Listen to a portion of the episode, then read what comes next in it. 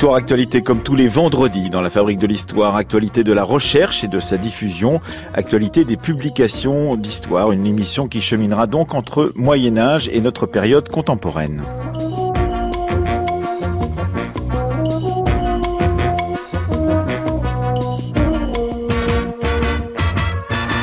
Pour commencer cette émission, nous recevrons deux médiévistes, Elisabeth Lucet et Julie Claustre, qui, avec deux autres universitaires, se sont lancés dans une folle aventure, inventer un web doc, un web documentaire que vous pouvez d'ailleurs trouver sur le site de France Culture aujourd'hui.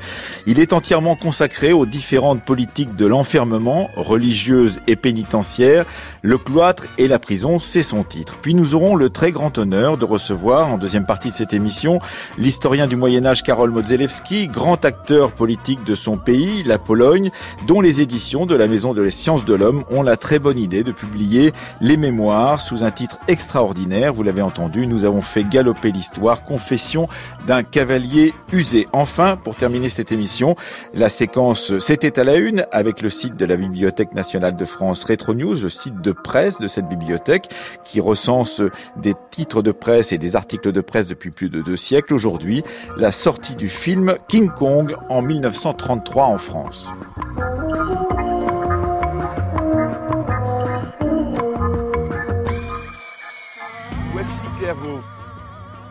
Une abbaye, puis une prison. Un même espace clos depuis 900 ans. D'autres lieux comme le Mont Saint-Michel ou Fontevraud ont connu les mêmes transformations au XIXe siècle. Mais partout on a voulu effacer cette double histoire de l'enfermement, pas à Clairvaux. C'est pourquoi cette histoire mérite d'être contée. Comment ces transformations se sont-elles produites? Comment est-on passé de l'enfermement choisi à l'enfermement subi? Comment les espaces de l'enfermement ont-ils évolué depuis le Moyen Âge? Entrez donc avec moi dans le cloître et la prison un extrait de la présentation de ce web documentaire Le cloître et la prison. Bonjour Elisabeth Lucet. Bonjour. Bonjour Julie Claus. Bonjour. La voix de qui quelle, est cette voix qui va nous accompagner pendant toute la durée de ce web documentaire et qui va euh, donc euh, nous permettre de cheminer au milieu de euh, l'abbaye prison de Clairvaux et d'expliquer justement ces liens entre l'enfermement religieux et l'enfermement pénitentiaire ah, C'est la voix du, guide dans ce web documentaire. Ce guide, c'est Jean-François Leroux, qui depuis plusieurs décennies euh, s'occupe de euh, valoriser le site de Clairvaux, de le faire connaître, euh, et donc depuis une quarantaine d'années, il est le président de l'association Renaissance de l'abbaye de Clairvaux. Et euh, sans son activisme, Clairvaux euh, ne serait pas aujourd'hui ce qu'il est devenu, avec un certain nombre de restaurations notamment. Avec des restaurations et avec un, un travail de chercheuses et de chercheurs dont vous êtes deux des membres, Elisabeth Lucet, avec deux autres chercheuses et chercheurs universitaires, vous avez conçu ce, ce webdoc, le cloître et la prison, qui naît que l'aboutissement euh, d'un travail beaucoup plus long, de journées d'études, de colloques, euh, d'ouvrages qui sont parus et dont on avait rendu compte dans la fabrique de l'histoire en leur temps. Euh, c'est un travail très long autour de cette notion d'enfermement, Elisabeth Lucet. Alors oui, c'est un programme de recherche que nous avons entamé il y a dix ans, en étant d'abord trois puis quatre, et qui s'ancre autour du site de Clairvaux et qui vise à faire donc une histoire comparée des enfermements en, euh, en examinant euh, les continuités et les ruptures entre l'enfermement euh, subi, donc la prison, et l'enfermement volontaire dans les monastères, notamment. Alors, avec ces deux complices, mais aussi une société de production, Lumento, Julie Claustre, vous avez conçu un mode très original d'approche du savoir, de transmission du savoir, puisque on connaît les colloques, on connaît les journées d'études, on connaît les livres qui en sont issus, mais un webdoc, c'est une autre écriture, c'est un autre travail pour les chercheuses que vous êtes, en l'occurrence Julie Claustre. Oui, alors d'abord une première précision, web documentaire, ce n'est absolument pas un film documentaire simplement diffusé sur le web, euh, comme euh, sur des plateformes bien connues de diffusion de vidéos. Hein. Il ne s'agit pas de cela. Il s'agit en fait plutôt d'une plateforme interactive où il y a à la fois des textes écrits qui essayent de décrypter cette histoire euh, des, des, enfermements hein, qu'on a conçus, et puis il y a des documents qu'on peut visualiser, il y a des plans, il y a des images, il y a quelques, il y a des vidéos donc où on voit notamment Jean-François Leroux, il y a des photos de Clairvaux et quelques vidéos effectivement avec des interviews de, de nous-mêmes, les quatre auteurs historiens du web documentaire.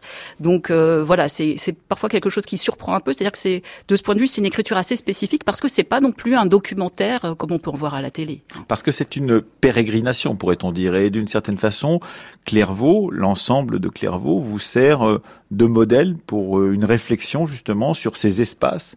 On va d'un espace à l'autre, par exemple, on peut par exemple s'arrêter sur la clôture elle-même, sur la fermeture de ces lieux, euh, le mur de clôture, comme euh, le fait dans cet extrait Jean-François Leroux. Alors le mur, c'est effectivement un symbole. C'est la première chose que l'on découvre quand on arrive à Clairvaux. Il est immense, mais je pense qu'il a surtout une valeur symbolique. On peut ajouter un certain nombre d'éléments ou d'informations sur ce mur. D'abord sa longueur. Il a presque 3 kilomètres et il enferme environ 30 hectares. On ne sait pas exactement à quelle date il a été construit, vraisemblablement du temps de Saint-Bernard. Le mur a été construit sur une large partie de ce que l'on voit aujourd'hui, et de toute façon, il a été préservé, ça c'est important, par la prison. Pour les deux, moines ou détenus, ce qui est certain aussi, c'est que ce mur, il est le deuxième acte de l'enfermement à Clairvaux. Le premier, c'est la forêt. Clairvaux est fondamentalement en forêt. Cette forêt, elle a été pendant des siècles impénétrable. Aujourd'hui encore, on ne la traverse pas, même quand on est vieillard ou quand on est jeune, sans danger. Donc le mur, aujourd'hui, il est comme le couteau de Janot. On a retiré la lame et puis on en met une autre, on en met, retire le manche, on en met un autre. Et eh bien finalement, le mur d'aujourd'hui, c'est encore le mur d'origine de Clairvaux, avec des pierres qui sont sans doute des pierres qui ont été ajoutées au fil du temps. Voilà donc un extrait de ce web documentaire, euh, Le cloître et la prison, qu'on peut trouver sur le site de France Culture, car nous avons été séduits par votre travail euh, d'universitaire, tentant justement d'utiliser d'autres outils que les outils habituels euh, de la communication universitaire pour faire connaître votre propre travail. Elisabeth Lucet, ce mur, donc c'est le mur qui enserre Clairvaux, mais c'est le mur qui a enserré beaucoup d'institutions monastiques et également beaucoup, la totalité des institutions pénitentiaires ou presque. Oui, ce que souligne Jean-François, hein, c'est la continuité euh, de certains euh, dispositifs spatiaux entre euh, le monastère et la prison. Et lorsque nous avons réfléchi à une nouvelle forme d'écriture de l'histoire qui soit diffusable auprès d'un public élargi, il nous a semblé que passer par le récit, par la visite guidée de Clairvaux et par la figure du guide de Jean-François pouvait être un moyen pour l'utilisateur de se promener à travers Clairvaux et ensuite d'aller un peu plus loin dans euh, les thématiques de l'enfermement, puisque à chacun des lieux que le visiteur peut visiter, il y a euh, est associé une thématique, par exemple. La porte, euh, le réfectoire, l'infirmerie, etc., etc. Voilà, mais par exemple sur le quartier disciplinaire, on peut examiner la thématique de surveiller et punir mmh. dans un milieu clos, ou encore pour le mur, eh bien effectivement, qu'est-ce que c'est que enclore une des reclus, qu'il soit moine ou prisonniers. Euh, en cela, vous avez été aidé par euh, des institutions qui sont les vôtres, des institutions universitaires qui ont trouvé que euh, cette façon de procéder pour pouvoir toucher un plus large public que le public proprement des séminaires et des, des colloques était une bonne façon pour promouvoir la recherche en train de se faire, Julie Claustre. Oui, alors on a d'abord été soutenu par nos laboratoires de, de recherche, donc euh, s'il m'est permis de les citer quand même. Allez-y. Alors ils sont nombreux, mais allez-y. Oh non, ils sont pas si nombreux que ça. Donc euh, pour Isabelle Landona, qui est une des quatre co-auteurs, c'est le CERIC de l'université de Reims. Pour Fag Schneider, c'est le centre Georg Simmel attaché à l'EHESS. Le quatrième larron de, voilà, le quatrième larron, des trois mousquetaires. Voilà, moderniste. Et pour Elisabeth Lucet et moi-même, c'est le LAMOP, le laboratoire de médiéviste occidental de, de de Paris. Et puis, s'est ajouté à cela un laboratoire d'excellence, qui sont des structures relativement récentes, qui est le Labex Aztec, qui a accepté de mettre beaucoup de, fonds, en fait, hein, sur, sur ce projet, parce que la diffusion sur le web a, été comprise récemment par les, universitaires, je crois, comme un, un enjeu important pour nos institutions universitaires, pour la diffusion des savoirs. Euh, donc euh, nous, on, s'est saisi de euh, ces dispositifs de financement qui sont très récents. En fait. Oui, on a vu qu'un autre web documentaire vient tout juste de paraître. C'est un web documentaire d'archéologie du bâti. C'est donc à l'université de Toulouse qu'a été conçu ce web documentaire. On voit donc qu'il y a là un nouveau, nouveau champ de, de, de, popularisation, de vulgarisation, de diffusion de, de la recherche. Elisabeth Lucet, c'est-à-dire euh, il y a les youtubeurs d'un côté, on sait qu'il y a beaucoup de youtubeurs d'histoire, et puis il y a les universitaires qui euh, s'emparent de l'image, qui s'emparent euh, des outils modernes de communication du, du net et du web pour pouvoir transmettre leur savoir. Oui, le, le, but, après avoir fait trois livres, c'était de faire autre chose qu'un livre qui restait dans les bibliothèques hein, et de s'ouvrir euh, auprès d'un public plus large. Alors, on n'avait pas la prétention de faire des choses comme les youtubeurs, euh, comme Nota Bene, etc.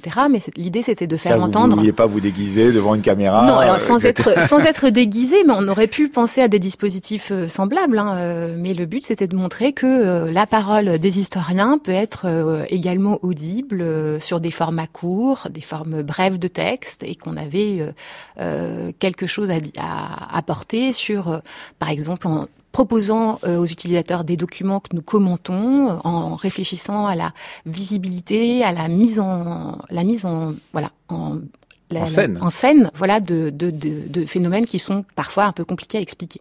Oui, euh, ce qui est tout à fait formidable, c'est la richesse d'un documentaire, un web documentaire comme celui-ci. Euh, on circule, on choisit son itinéraire, on s'arrête sur certains documents. Il y a, vous l'avez dit, euh, des vidéos où vous intervenez pour préciser des points de, de l'histoire médiévale ou de l'histoire euh, euh, plus contemporaine. Il y a beaucoup de documents issus de fonds photographiques euh, très originaux, mais aussi des archives départementales ou des archives nationales. Et donc, pour les professeurs, par exemple, ça peut être un très bon moyen d'entrer dans la connaissance, soit des périodes plus contemporaines du 19e siècle, par exemple, pour la prison, ou des périodes plus anciennes du Moyen Âge ou de l'époque moderne pour les couvents, Julie. Oui, alors euh, rapidement, effectivement, au, total, pour écrire cette histoire à partir de Clairvaux, en fait, on a euh, récolté quelque chose comme environ 300 documents euh, d'archives. Hein, et il y a aussi 31 lectures audio de documents anciens que nous avons sélectionnés. C'est Mélanie Traversier qui fait ces lectures audio. Et par ailleurs, on peut télécharger les, les PDF, tout simplement, de des documents textuels qu'on a sélectionnés hein, et qui sont d'une part audibles par la voix de Mélanie Traversier et donc lisibles à l'écran et puis euh, téléchargeable pour euh, le visiteur. Donc utilisable par des enseignants, que ce soit du secondaire ou encore euh, des premiers cycles de, des cycles universitaires. C'est cela, Elisabeth Lucet aussi. Oui, alors la, thématique le cloître et la prison euh, ne rentre pas forcément euh, tout à fait dans les programmes, mais on peut penser par exemple au programme d'éducation civique qui ne s'appelle plus comme ça, euh, parce que moi c'est des choses que j'avais fait par exemple quand j'étais dans le secondaire, j'avais emmené mes élèves à Clairvaux, ils étaient très intéressés et très perturbés aussi de, de d'être confrontés à la à la, aux situations d'enfermement qu'ont connues des détenus jusque dans les années 1970. Donc il y avait euh, euh, tout un travail qu'on avait fait à la fois euh, sur la justice, la prison, et qui s'ancrait autour de Clairvaux. Et Clairvaux reçoit régulièrement des groupes scolaires. Donc le web documentaire peut être un point d'entrée pour des travaux de classe. Et la forme brève que nous avons choisie à chaque fois me euh, on peut aussi euh, proposer aux, élèves d'investiguer le, web documentaire pour aller chercher, piocher des informations euh, et construire un savoir. Alors, donc, conseillons cela aux élèves, aux enseignants et à tous les curieux et toutes les curieuses qui voudraient comprendre justement ces politiques d'enfermement sur la très longue durée, depuis le Moyen Âge jusqu'à aujourd'hui. Ce webdoc est disponible sur le site de France Culture. On peut donc s'y précipiter d'ores et déjà pour pouvoir vous voir, vous écouter, vous entendre et comprendre le travail que vous avez pu mener pendant quoi Quatre ans, c'est cela, Julie Klaus Alors la seule écriture du web documentaire quatre ans, sachant qu'on avait un arrière-plan, ben non, on a un arrière-plan de dix ans sur la thématique hein, de la comparaison, mais simplement l'écriture du web documentaire, la conception, c'est quatre ans de travail, c'est assez fou. En fait. Merci beaucoup à toutes les deux d'être venues présenter donc ce web documentaire qui, je le rappelle, donc est, est disponible sur le site de France Culture d'ores et déjà. Et bonjour, bonjour à vous, Carole Modzelewski. Bonjour. Cette question de l'enfermement, vous avez vous l'avez connue personnellement, et, bien sûr. et pas à trois reprises. Oui, à trois reprises, puisque vous avez été euh, en tant qu'universitaire, mais aussi en tant que citoyen euh, polonais, enfermé pour des combats qui ont été les vôtres et dont on va parler dans un instant. Je vous propose d'écouter euh, un titre dont vous parlez, une chanson dont vous parlez dans votre livre qui vient tout juste de paraître. Nous avons fait galoper l'histoire qui paraît la semaine prochaine, dans deux semaines, le 5, c'est ça, euh, le 5 octobre, aux éditions de la Maison des Sciences de l'Homme, Confession d'un cavalier usé. Voici ce titre et vous allez nous le commenter.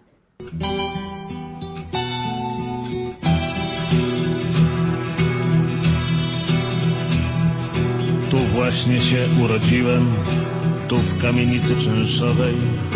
Tutaj się chodzić uczyłem, przy starej kuchni węglowej. Zapomnieć się nie udaje, bólu co wtapia się w serce, gdy odcisk dłoni zostaje na rozpalonej fajerce. Dziś, gdy pobieżny remont skończony, metraż zwiększony urząd nam przyznał w polskim Wrocławiu niemieckie domy, to właśnie moja ojczyzna. Ale Lwów to dla mnie zagranica, śpiewny język,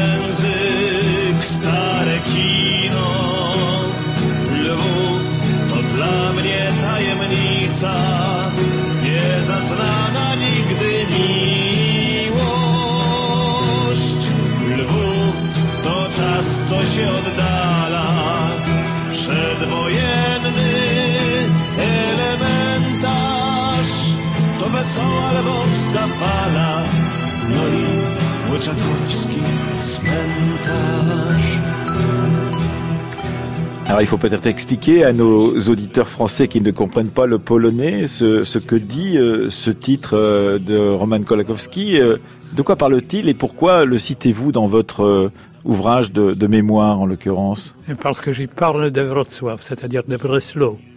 C'était quand on me demande sans comme ça euh, d'où je viens. Je dis que je suis quelle est ma ville? Natale, pas natale. Natale c'est Moscou. Mhm. Et ça sonne pas bien d'ailleurs en Pologne. Bien sûr, se dire de Moscou, c'est difficile. ma ville, quand même, en Pologne, c'est Wrocław. C'est Breslau. Et j'y ai passé hmm, 20 ans, à peu près. Ma femme davantage. Mhm. Euh, mais c'est une ville où sont arrivés plusieurs. C'était tout à fait allemand, c'était tout à fait euh, purifié des Allemands. Les Allemands étaient euh, transférés en Allemagne. en Après la Seconde Guerre mondiale. après la Seconde Guerre mondiale. Et, et les Polonais qui sont venus dans Wrocław sont venus de tous les coins de la Pologne et surtout, particulièrement, disons, euh, de euh, l'est de la Pologne qui est devenu ukrainien. Et c'est donc compris de Lviv, y compris de Lviv, Lviv qui était pour euh, plusieurs habitants de Wrocław, pour les intellectuels, les mathématiciens, les tramouillés. Mhm. C'est-à-dire les trams de Wrocław euh, étaient, euh, ce sont, c'était les tramviers de, de Lviv qui ont fait marcher les trams de. Ah oui, c'est cela. Parce que en fait, c'est une histoire incroyable que vous nous racontez. C'est l'histoire de l'après-Seconde Guerre mondiale. Vous, vous êtes né avant la Seconde Guerre mondiale à Moscou, Oui, d'une mère qui était euh, euh, juive venant euh, des pays baltes, c'est cela? Oui, euh, Qui euh, vivait- mais de langue russe. mais de langue russe, d'un père qui a immédiatement disparu dans les purges. Dans les camps, l'avez re- c'était un russe. dans oui. les camps et, et, et qui donc vous avez revu à, à deux reprises simplement d'un père adoptif qui vous adopte très vite, qui lui donc euh, va revenir très vite en, en Pologne puisqu'il sera ambassadeur euh, de la Pologne dans la Russie euh, soviétique de l'après euh, Seconde Guerre mondiale. Et donc vous êtes le fruit de ces bouleversements territoriaux considérables qu'ont connus ces régions, et en particulier ce que vous racontez, que une partie de la Pologne orientale a été donnée à l'Ukraine soviétique, et que l'autre partie de la Pologne nouvelle, c'était une partie qui appartenait à l'Allemagne et on a expulsé d'un côté les Polonais de cet empire soviétique vers la Pologne et ils ont peuplé cet espace qui était auparavant un, espace allemand qui était celui de Voslav dont vous nous parliez à l'instant même. Oui. Karol Modzelewski. Oui, mais c'est un, c'est mon histoire assez particulière parce que je n'ai jamais songé à aller à Wrocław. Cette ville que j'ai que j'ai beaucoup aimée, que j'ai aimé à dire euh, la vérité, est, est devenue totalement la mienne pendant la grande solidarité, c'est-à-dire aux années 80-81. Là où j'étais un, des dirigeants de Solidarność Wrocław, un grand centre industriel, euh, polonais, jadis allemand, et, et, et euh, là euh, où je suis arrivé parce que j'étais, je sais pas dire, puni ou gracié parce que on m'a pas laissé après mes premières aventures contre le, le régime communiste en Pologne, on m'a euh, licencié de l'université. Et puis euh, après euh, la première et la deuxième prison, on m'a, il y avait une certaine libéralisation avec Gierek en Pologne, on m'a laissé travailler faire le travail, la recherche, mais pas à Varsovie, pas à l'université, à l'Académie des sciences et pas à Varsovie, à Wrocław. Ainsi, Wrocław est devenu ma ville. Et c'était un amour. Euh, ce qui est formidable dans euh, ce travail de mémoire que vous avez mené pour ce livre qui est paru en 2013 en Pologne, qui paraît maintenant en France, nous avons fait galoper l'histoire, Confession d'un cavalier usé, c'est que pour reprendre euh, l'expression de Montaigne, c'est un livre à saut et à gambade, c'est-à-dire que vous partez dans un sens, vous nous emmenez dans un autre sens, comme euh, d'une certaine façon une conversation où, la mémoire surgirait, où un événement vous ferait penser à autre chose. Et donc ça n'est pas totalement linéaire, on vous suit et on vous suit dans ces rebonds de la mémoire qui vous conduisent euh, dans d'autres endroits. Écoutez, mais vous avez parlé de la longue durée. Et donc, euh, vous savez bien que pour un vrai historien, l'histoire n'est pas linéaire. et justement, vous ne voulez pas la rendre linéaire et, et, vous nous permettez comme cela de comprendre, on pourrait dire que vous êtes dans la lignée, sans le savoir peut-être, de ces jeunes historiens qui en France travaillent sur euh, l'histoire des possibles. Cette histoire des possibles, c'est de, de travailler sur ces futurs qui ne sont pas advenus. Euh, revenir en arrière dans le passé pour réfléchir à d'autres possibilités qui auraient pu être prises. ça, je n'ai jamais fait. Non. Ça, ça je n'ai jamais fait en tant qu'historien. J'ai essayé de le faire en tant qu'un euh, qu'un combattant pour en tant que citoyen. Et c'est exactement cela que vous nous racontez, cette histoire des possibles, tous ces possibles non advenus. Par exemple, d'être d'être marxiste dans les années 60 et de repousser tout de même le régime qui était imposé par Moscou, c'est-à-dire de se dire marxiste et d'essayer autre chose dans le marxisme que ce qui était mis en œuvre. Il n'y a rien d'exceptionnel dans cela. C'était, euh, je dirais que c'était assez typique. Les premiers révoltés contre le stalinisme, contre le communisme, on peut dire, euh, c'était des anciens marxistes profondément déçus par la vérité réveillée par Khrushchev, par la vérité connue qui était, qui nous avait été cachée auparavant, surtout aux jeunes gens de l'époque stalinienne qui croyaient à ce que, euh, dans mon livre, je raconte longuement sur l'époque stalinienne. Il y a toute une, tout un chapitre. Ici, nous n'avons pas assez de temps, mais quand même, le jeune Jean y croyait parce qu'il n'entendait que ça, que la version officielle, y compris à la maison, parce qu'il était dangereux de raconter la vérité aux enfants. Mmh, mmh. Les enfants, les enfants, ça parle, ça parle en dehors de la maison. Ça expose au risque soit les parents, soit les enfants. Donc, euh, je simplifie maintenant pour euh, pour les Français. Mais euh, lorsque la vérité a été dévoilée, c'était un choc pour toute une génération en 1956. Avec le début de la déstalinisation oui, avec, et le rapport avec le rapport Khrushchev. C'était, c'était le, le sommet de la déstalinisation, on peut dire.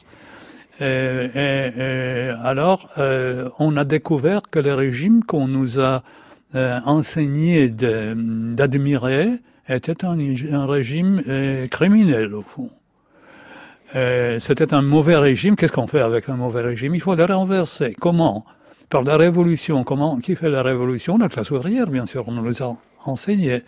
Seul, non ce sont les intellectuels, l'intelligentsia, pas les intellectuels. C'est un, un, nom, un, nom, étranger qui n'est plus euh, euh, courant en, en, en, nom russe, mm. un terme russe.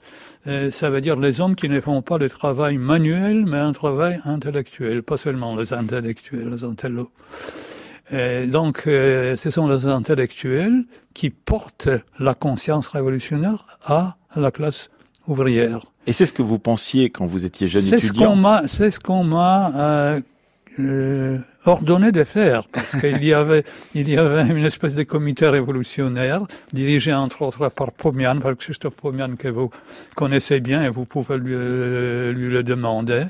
L'historien franco-polonais que nous connaissons bien, effectivement. D'aller à Geragne, à l'usine qui produisait des voitures, et, de porter la conscience révolutionnaire, ce que je faisais.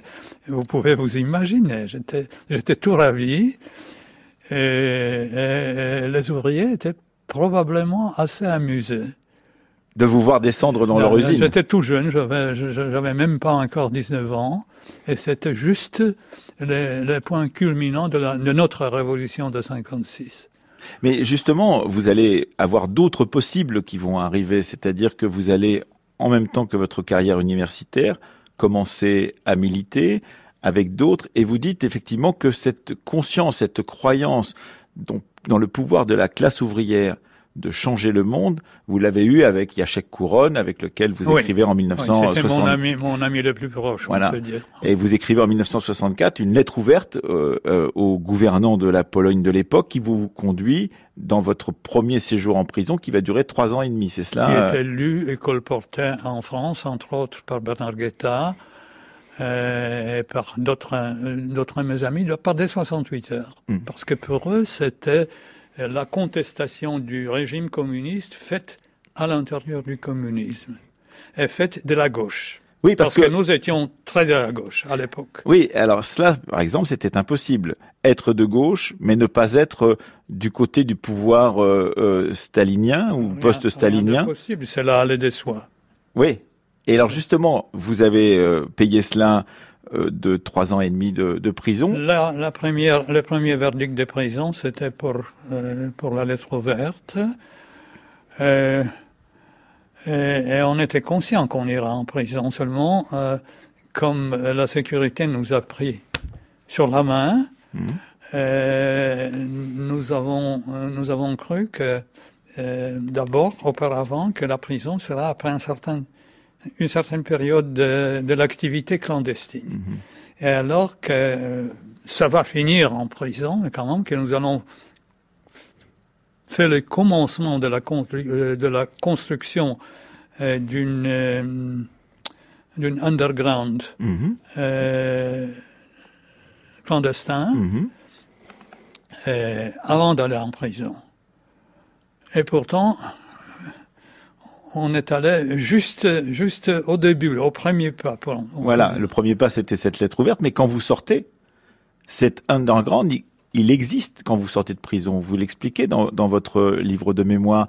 Il y a ces commandos euh, dont euh, font partie un autre historien, Adam Michnik, et, et on peut se poser la question de savoir le rôle des historiens dans ces révolutions diverses que vous avez voulu mener en, en Pologne dans les années 60, 70 et, et 80. on, peut, on, peut, penser aussi à Bronisław Geremek, Bien sûr. connaissez en France, tout le monde le connaît en France, qui était un historien médiéviste. Mm -hmm qui, Comme pendant vous. la grande solidarité, était un des cerveaux les plus importants de, de Solidarność. Et donc, euh, quand vous sortez de prison en 1967, si je ne me trompe pas, au milieu de 1967, j'étais vous... en prison entre 65 et 67, entre 68 et 71, entre 81 84. Voilà. Et donc, dans cette premier séjour en prison, vous en sortez en 1967, et vous voyez que ça bouge un peu partout. C'est-à-dire que il y a euh, des étudiants qui euh, réfléchissent justement pour pouvoir, à partir de votre travail, de votre lettre ouverte et d'autres euh, questions, lancer un mot d'ordre dont vous êtes à l'origine, Carole Modzelewski. Ce mot d'ordre, c'est indépendance sans censure. Et ça nous ouvre un autre chapitre de votre histoire des possibles. Comment être polonais dans un groupe de pays qui voulaient d'une certaine façon nier l'identité patriotique des, Polonais. Vous, vous dites, à l'occasion de l'interdiction de la pièce euh, Les Aïeux de Mickiewicz, vous dites, on peut être indépendant, sans censure, c'est notre mot d'ordre, dites-vous, euh, Karol Modzelewski. Qu'est-ce que vous entendiez par là Et quelle était cette dimension patriotique euh, dans un groupe communiste euh, plus large? En effet, c'était une, euh, c'était, euh, tout le monde le comprenait à l'époque. C'était un jeu de paroles parce que la pièce de Mickiewicz, qui était un, un chef-d'œuvre principal de la lutte polonaise pour l'indépendance contre les Russes, après le partage de la Pologne contre les Russes, les, Prussiens, les, les, Autrichiens, etc., crois contre les Russes. Euh, et, euh, en même temps, bon, euh, c'était l'allusion à la doctrine Brezhnev. Mhm. La doctrine Brezhnev de la souveraineté limitée. Mhm. C'est-à-dire les pays alliés, la Pologne, dont la Pologne, ne sont pas autorisés à agir de manière indépendante sur leur régime intérieur et leur politique étrangère sur leur territoire. Oui, sur leur territoire. Euh, c'était une indépendance sans censure. C'était votre C'est-à-dire une indépendance pas limitée.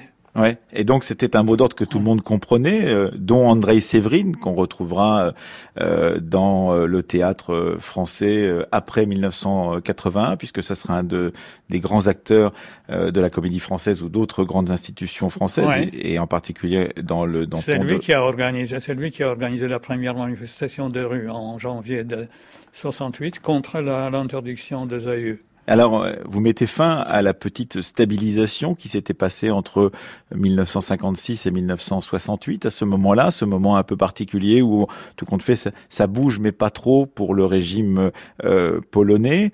Et euh, c'est en janvier 69 que Jacek Couronne, votre compagnon de cette lettre ouverte de 1964, peut prononcer dans son procès la plus grande campagne de propagande depuis les temps staliniens a été déclenchée contre un petit groupe de jeunes armés de machines à écrire. Effectivement. C'était les propos de Jacek Ouais, c'est ça. Et ça, c'est assez formidable. C'est effectivement tout ce travail de de cet underground que vous appeliez de vos voeux, euh, justement, euh, euh, Karol Modzelewski, dans les années 60, qui qui va se mettre en place et qui va progressivement dans les années 60, fin des années 60 et et dans les années 70, mais tenter de changer le régime politique dans votre pays, la Pologne Vous savez, ce n'était pas pour nous, ce n'était pas la même chose, pas toujours la même chose. C'est-à-dire, après, euh, au moment où nous écrivions notre, manifeste, nous étions convaincus que la révolution dans un des pays communistes va se euh, répandre euh, aux autres pays communistes, y compris à l'Union soviétique. C'est-à-dire une vision tota-, totalement marxiste et irréaliste. Et vous étiez très ambitieux en tous les cas. Oui, oui. Euh, c'est pourquoi, plus question de doctrine Brezhnev, parce que l'Union soviétique sera même... Euh, euh, je ne sais pas comment le dire en français, focolario en, italien. Ah, je ne sais pas ce que je veux dire. Non, l'endroit où, Le foyer. Le, foyer, justement. Le foyer, le foyer, le foyer de la révolution. Euh, donc, euh, après 68, euh, l'invasion soviétique est notre, comme euh, aide bourreau en Tchécoslovaquie. en 68 nous a manifesté d'une manière éclatante que c'est pas vrai. Oui, que le, la répression du printemps de Prague ne permettait pas d'évolution oui, lente. Oui, oui. Euh, et alors euh, qu'il faut euh, agir en réaliste, qu'il faut tenter pas l'impossible, pas demander l'impossible, soyez réaliste, demandez l'impossible. Il faut être réaliste si on ne veut pas que notre pays soit occupé comme la Tchécoslovaquie. Il faut être réaliste et demander le possible et à partir de ça lutter. Et vous dites euh, que l'histoire polonaise est marquée par deux canons, euh, euh Karol Modzelewski. Un canon romantique, qui est allons jusqu'au bout, jusqu'à la mort, dans une vision très 19e siècle, pourrait-on dire, du sacrifice des héros de la liberté pour cette même liberté. Et de l'autre côté, un, un canon, dites-vous, positiviste, le calcul lucide des pertes et des profits nationaux qu'on pourrait avoir, donc avancer plutôt à petits pas en se disant ça n'est pas la peine de sacrifier toute notre jeunesse pour faire avancer notre cause, puisque au bout du compte, nous aurons une répression qui nous tuera. Et, cela, vous dites, j'ai connu les deux canons se mêlant l'un l'autre et non pas euh, euh, étant euh, opposés l'un à l'autre dans ce pays qui est, qui est le mien, la Pologne, dites-vous, Karol Modzelewski. Vous savez, les plus, les plus dramatiques moments où ces deux canons se sont entrebalancés d'une manière dangereuse, c'était la grande solidarité au moment de Parce que pour, pour, être, pour être euh, réaliste à ce moment-là, il, il faudrait balancer entre deux réalismes, un qui était géopolitique. On ne peut pas dépasser euh, les limites, les limites extrêmes de la tolérance soviétique. Mhm. Et, euh, le deuxième réalisme, on ne peut pas dépasser euh, les, les, exigences, on ne peut pas nier, négliger les exigences d'un grand mouvement révolutionnaire, d'un grand, euh, comment le dire, la révolution, c'est une, euh, c'est un phénomène euh, de la psychologie sociale. C'est pas le changement du régime, tout, ce, tout ces blablabla de, de politologues, c'est le réveil de la volonté des gens qui vivaient conformistes jusqu'à ce moment-là, plongés dans le conformisme avec le cou courbé, convaincus que c'est normal de vivre comme un conformiste, et qu'un fois, ils découvrent dans la grande grève, au moment où le, gouvernement descend à négocier avec eux, où ils descendent dans la rue, où la liberté guide le peuple aux barricades, c'est pas l'endroit, euh, c'est un endroit dangereux les barricades, soit pour le peuple guidé par la liberté, soit pour la liberté elle-même, mais quand même on ne peut pas l'éviter. Et Une fois c'est commencé, il faut chercher euh, le moment de d'unir. Et ce qui est le plus formidable dans cette expérience, c'est que vous retournez contre celui ou ceux qui euh, vous oppressent, ouais la, le, la, le, moteur même de l'histoire, parce que ce sont des ouvriers qui se lancent dans euh, cette euh, grève et ces grandes grèves de 1980. Et nous étions dans le mouvement ouvrier. Et voilà. Et donc pour nous, c'était enfin, enfin, enfin un mouvement ouvrier qui veut abattre un régime qui parle au nom du monde ouvrier. C'est ça qui est le plus extraordinaire. Mais on les démasquait assez facilement, et c'est pas nous, c'est pas moi, Jacek Kurin, c'était les, les gars de Stettin, qui étaient des ouvriers, des ingénieurs, des techniciens de là-bas, qui rédigeaient euh, un tract, un de plusieurs tracts de solidarité, renéotypé, comment le dire. Euh, il n'y avait pas encore de, de, de la euh, de la polygraphie, oui, de, de, des, des imprimantes, des imprimantes par ordinateur. Donc vous preniez des, des, tambours de machine à laver qui devenaient des euh, des Renéo en l'occurrence. C'était euh, c'était Andrzej Severin qui a inventé ça, cette, machine à laver. Pour... En tout cas, euh, il écrivait, il rejetait euh, la phrase, le, mot d'ordre de, la propagande officielle, ce, type de la solidarité sont, de, la solidarité sont, sont des antisocialistes. Mhm. Non, disaient les ouvriers de c'est vous qui êtes antisocialiste, parce que vous êtes contre nous, et nous sommes des ouvriers, donc vous êtes antisocialiste. On n'a malheureusement euh, pas beaucoup de minutes encore pour conclure cette conversation qui est absolument passionnante avec vous, Carole Modzelewski. Je voulais insister sur un point dans cette histoire des possibles que vous nous montrez par vos mémoires. C'est un point qui pourrait nous intéresser encore aujourd'hui, euh, dans le contexte de la mondialisation, et vous y insistez euh, à la fin de votre ouvrage et de ces mémoires qui s'intitulent Nous avons fait galoper l'histoire, Carole Modzelewski, c'est cette idée qui que l'on peut avoir recueilli comme moi ou comme d'autres quand on discutait avec des résistants français de la Seconde Guerre mondiale. Comment être patriote aujourd'hui?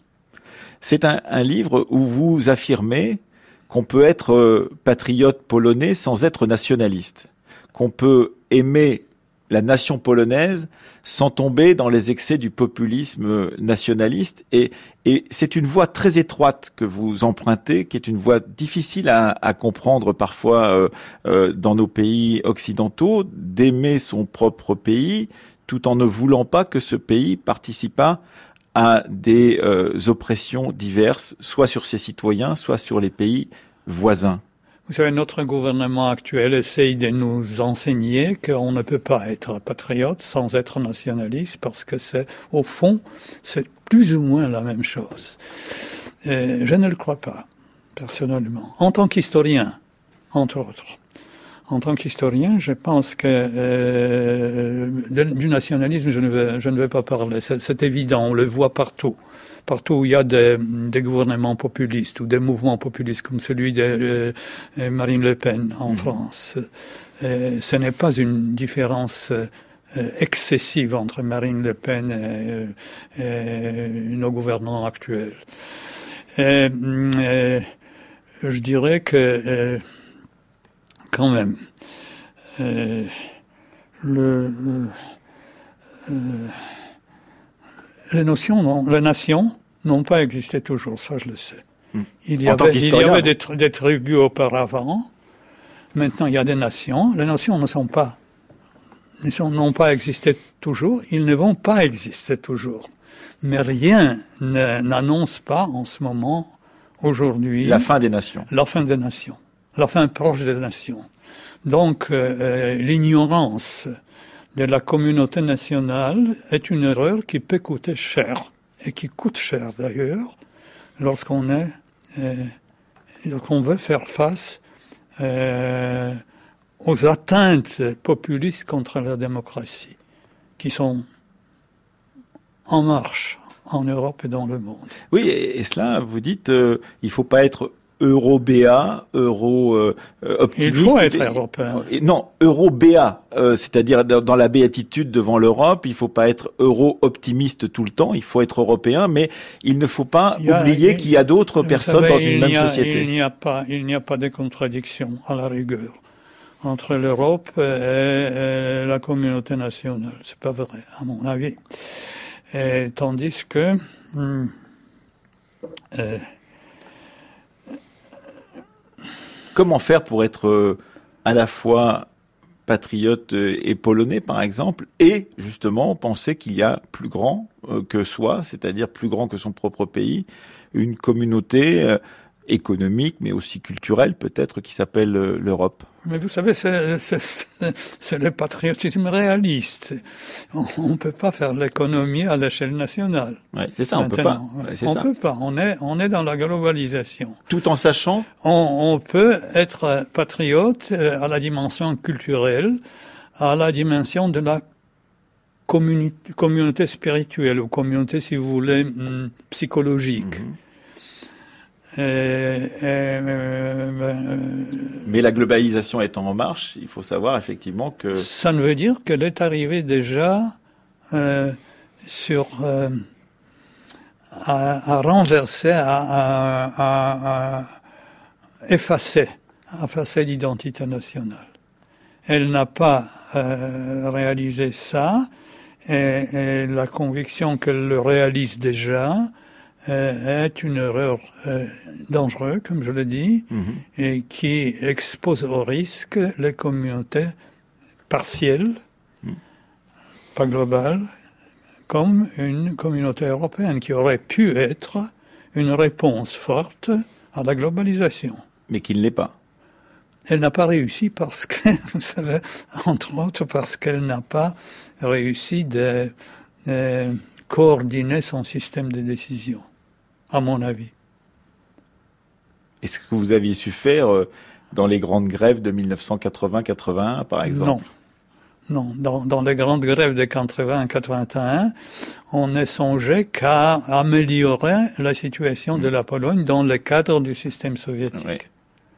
On voulait que euh, l'Union soviétique tolère notre particularité, y compris la coexistence entre le syndicat libre et euh, le euh, régime communiste, en quelque sorte démocratisé.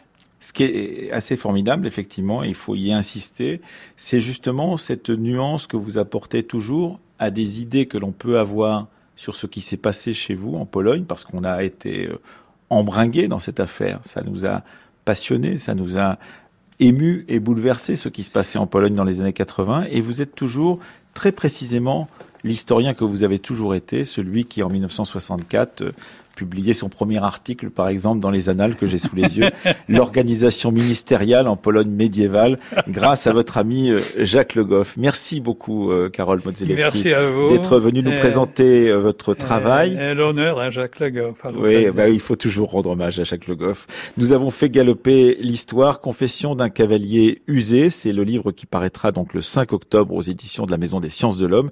Mais d'ici là, pour ceux qui sont parisiens, ils pourront vous revoir, boulevard Raspail, mercredi 3 octobre à 18h dans le grand hall de la euh, Maison des Sciences de l'Homme, donc la fondation de la Maison des Sciences de l'Homme, 54 boulevard Raspail à Paris à 18h le 3 octobre. Merci encore d'être venu à la Fabrique. Excusez-moi les erreurs en Oh, français. non, il n'y a pas d'erreur du tout, ne vous inquiétez pas. Il est temps de rejoindre maintenant notre partenaire euh, Retro News, le site de presse de la Bibliothèque nationale de France, qui nous offre donc la possibilité d'écouter euh, par la lecture de comédiens, aujourd'hui Elsa Dupuis, des grands textes de presse des euh, deux derniers siècles. Aujourd'hui, la parution sur nos écrans en France en 1933 d'un film qui fait beaucoup parler de lui, King Kong.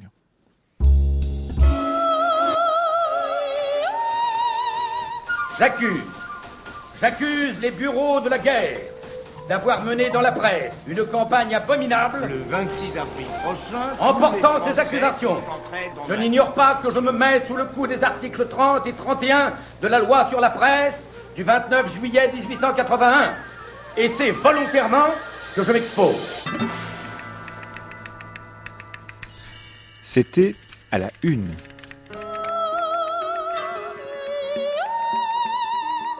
Le journal, 15 septembre 1933. Les premières de l'écran.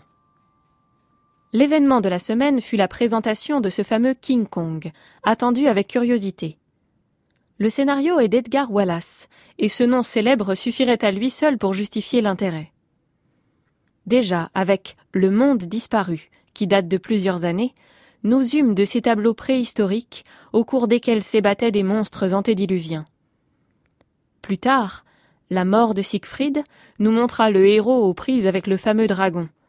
Et on peut encore évoquer un autre précédent, le golem, légende juive dans laquelle un automate géant fabriqué par un inventeur était subitement animé d'une vie mystérieuse, échappait à ses gardiens et terrifiait tout le pays.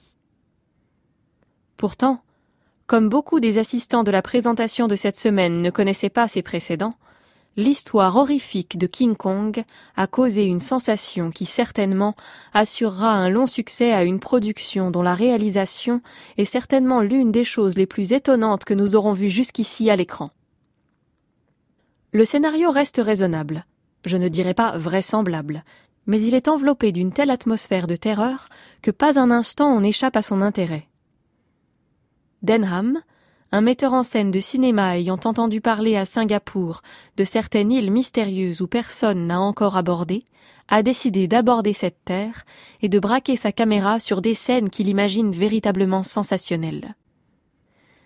La population vit dans la terreur d'un être fantastique, King Kong, et pour l'apaiser, lui offre périodiquement des sacrifices humains. Denham, qui se tenait prêt à toutes les éventualités, avait emmené avec lui un couple d'artistes de cinéma destinés au besoin à figurer dans quelques scénarios possibles. La jeune star, Anne, est blonde, et cette femme aux cheveux d'or produit sur la peuplade sauvage une sensation telle que les habitants décident de l'offrir en holocauste à King Kong. C'est alors qu'apparaît un singe monstrueux, haut de quinze mètres, à la face horrible et d'une intelligence presque humaine, près duquel tous les autres hommes paraissent des pygmées. King Kong s'empare de la jeune fille et l'entraîne avec lui dans la forêt. Vous devinez la poursuite de Denham et de ses compagnons pour la délivrer. Ils traversent des marécages horribles, des lacs, des forêts mystérieuses, se heurtent à chaque pas à des bêtes monstrueuses, animaux préhistoriques sur lesquels les fusillades restent parfaitement inoffensives. Denham et ses compagnons parviennent cependant, grâce à des bombes dont ils se sont pourvus, à abattre le gorille monstrueux qui lâche sa proie. On l'enchaîne, et de retour à New York, on exhibe le phénomène solidement enchaîné dans le plus grand théâtre de la ville. Mais, tel Samson, King Kong brise ses entraves et gagne les rues et les places, semant la panique, balayant les automobiles, renversant les voitures du métro. Et escaladant l'immeuble où Denham s'est réfugié, il ressaisit sa proie, l'emporte par-dessus les toits jusqu'au sommet du plus élevé gratte-ciel. Pour le déloger de ce repère à peu près inaccessible, on fait appel à des avions de combat qui attaquent le monstre à coups de mitrailleuses mais parfois le gorille saisit au vol les appareils et les jette dans la foule au-dessous de lui, jusqu'à ce que, mitraillé effroyablement, il s'abîme dans le vide. La réalisation de ces fabuleux tableaux ne peut prêter à sourire à aucun moment. Il y a là une telle dépense d'ingéniosité, une si profonde maîtrise de toutes les ressources de trucage que peut offrir le studio, que ce film soulèvera une curiosité générale. Voici un exemple rare de tout ce qu'il est possible de réaliser à l'écran, où décidément la fantaisie et l'imagination ne rencontrent plus d'obstacles. Antoine.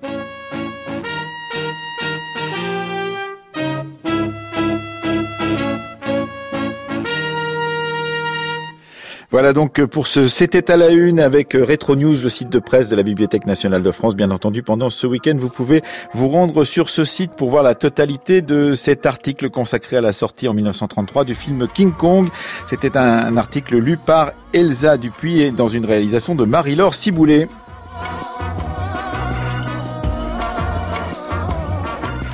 Comme d'habitude, cette émission a été préparée par Aurélie Marcet et Céline Leclerc. Jacques Hubert nous a accompagnés à la technique aujourd'hui et Marie-Laure Ciboulet à la réalisation. L'histoire continue bien entendu sur France Culture pendant ce week-end avec en particulier l'émission Concordance des temps de Jean-Noël Jeannet à 10h. Demain, il recevra Michel Nepels pour parler de la Nouvelle-Calédonie. Nouvelle-Calédonie, qu'est-ce que le vivre ensemble? C'est donc dans Concordance des temps de Jean-Noël Jeannet demain à 10h.